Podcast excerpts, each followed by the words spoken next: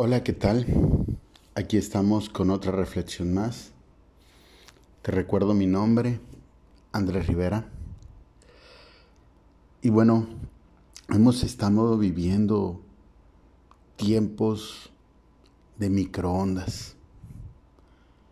Antes, cuando nuestra abuelita o nuestra madre nos hacían palomitas, agarraban la olla y, le ponían un poquito aceite y, vaciaban las rosetas de maíz y ahí teníamos que estar moviéndole y, empezaba la tronadera después de, de, que se calentaba y de que le estábamos mueve y mueve y mueve.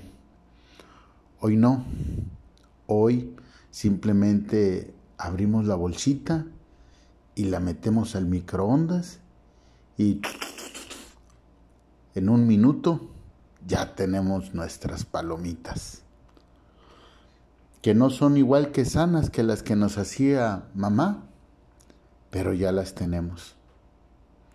Y así muchas cosas las tenemos muy, muy rápido, menos sanas, pero de inmediato.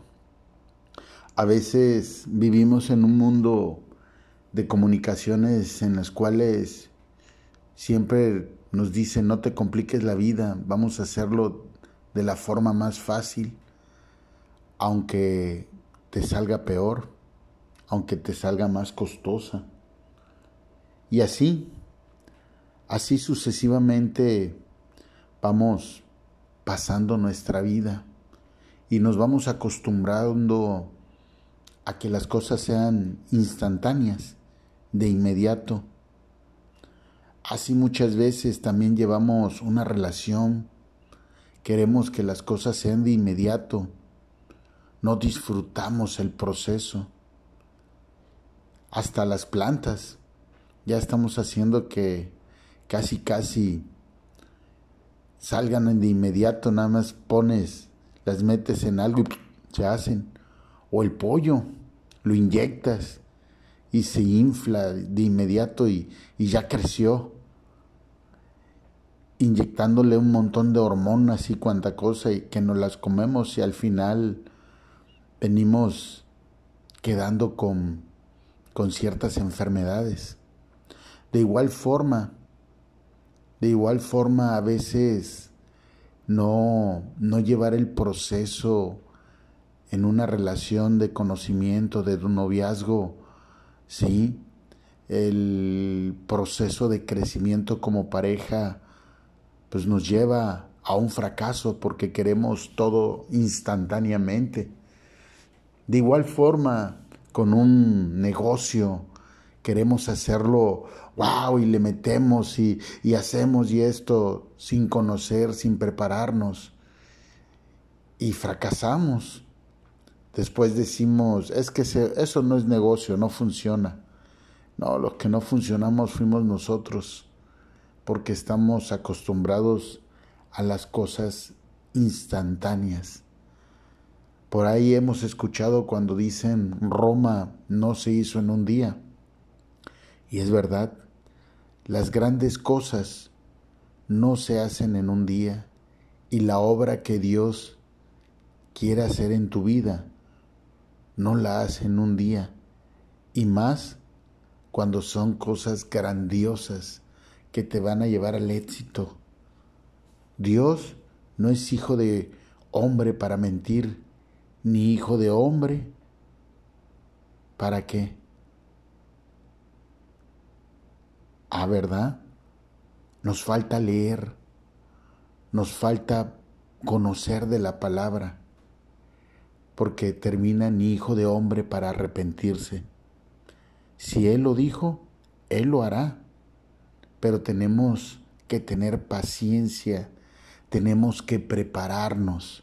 Estamos acostumbrados también a las promesas de Dios, a que alguien nos las diga, a ir a un servicio nada más y, y no leer, no buscar. Queremos ser instantáneos también Por ello también el problema que hay con tanto, tanto, tanto gurú de la palabra y que se ponen a encabezar grupos, personas, son tan instantáneos que terminan haciendo daño. Pero bueno, ese es, ese es otro tema. Y dice la palabra en Hebreos 6, a partir del capítulo 12, a fin de que nos oáis, no nos hagáis perezosos, ni imitadores de aquellos que por la fe y la paciencia heredan las promesas. Porque cuando Dios hizo la promesa a Abraham, no pudiendo jurar por otro mayor, juró por sí mismo, diciendo, De cierto te bendeciré con abundancia y te multiplicaré grandemente. Y habiendo esperado con paciencia, alcanzó la promesa. Amén. ¿Quién alcanzó la promesa? Abraham. ¿Quién se la hizo? Dios. ¿Qué le prometió? Abundancia y multiplicación. ¿Qué tuvo que hacer Abraham? Esperar con paciencia. ¿Para qué? Para alcanzar esa promesa de Dios.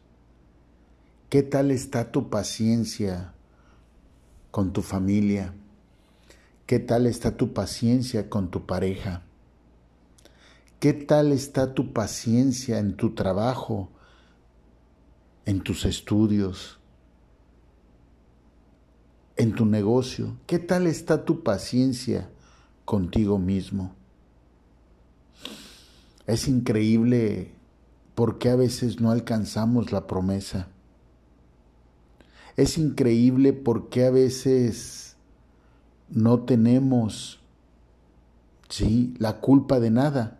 Todo mundo tiene la culpa, sin darnos cuenta que nosotros somos los impacientes a veces Dios no nos da las cosas que queremos de inmediato porque está trabajando en nosotros, está trabajando y enseñándonos a tener paciencia. Abraham recibió la promesa mucho antes de lo que le llegó la bendición. Y casi, casi siendo un anciano, recibió la promesa de Dios.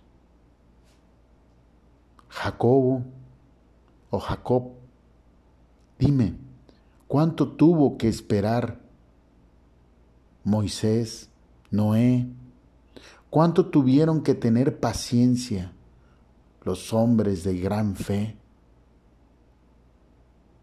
Las mujeres como Ruth, sí, para ver ante sus ojos la grandeza de Dios ¿Cuánto tuvo que esperar? ¿Cuánto estás esperando tú? ¿Eres sopa instantánea? ¿O estás dispuesto a tener la paciencia que Dios te pide para que puedas tener esa bendición? Y tú te preguntas, ¿por qué debo de esperar? ¿Por qué tengo que cruzar ese, ese proceso? ¿Por qué si ya lo puedo tener? ¿Por qué si puede ser cuando yo quiero y como yo quiero? Porque si no la tienes, las cosas no se valoran y no duran, no se quedan en tu vida, porque al final o las perdemos o las echamos a perder. Solo por ese pequeño detalle es que necesitamos tener paciencia para conservar la bendición, porque tú no te comerías una fruta que todavía no madura, solamente la morderías y como no te va a gustar o agradar, ¿qué harías con ella? De igual forma, la bendición, de igual forma, eso que esperas, eso que anhelas. Pero hay que aprender a tener paciencia y a confiar en Dios, porque de Él viene la bendición. Te recuerdo mi nombre, Andrés Rivera. Estamos en Spotify, YouTube, Instagram, Facebook. Gracias y comparte, comparte esta reflexión a algún impaciente, a alguien que sea de microondas por ahí. Bye bye.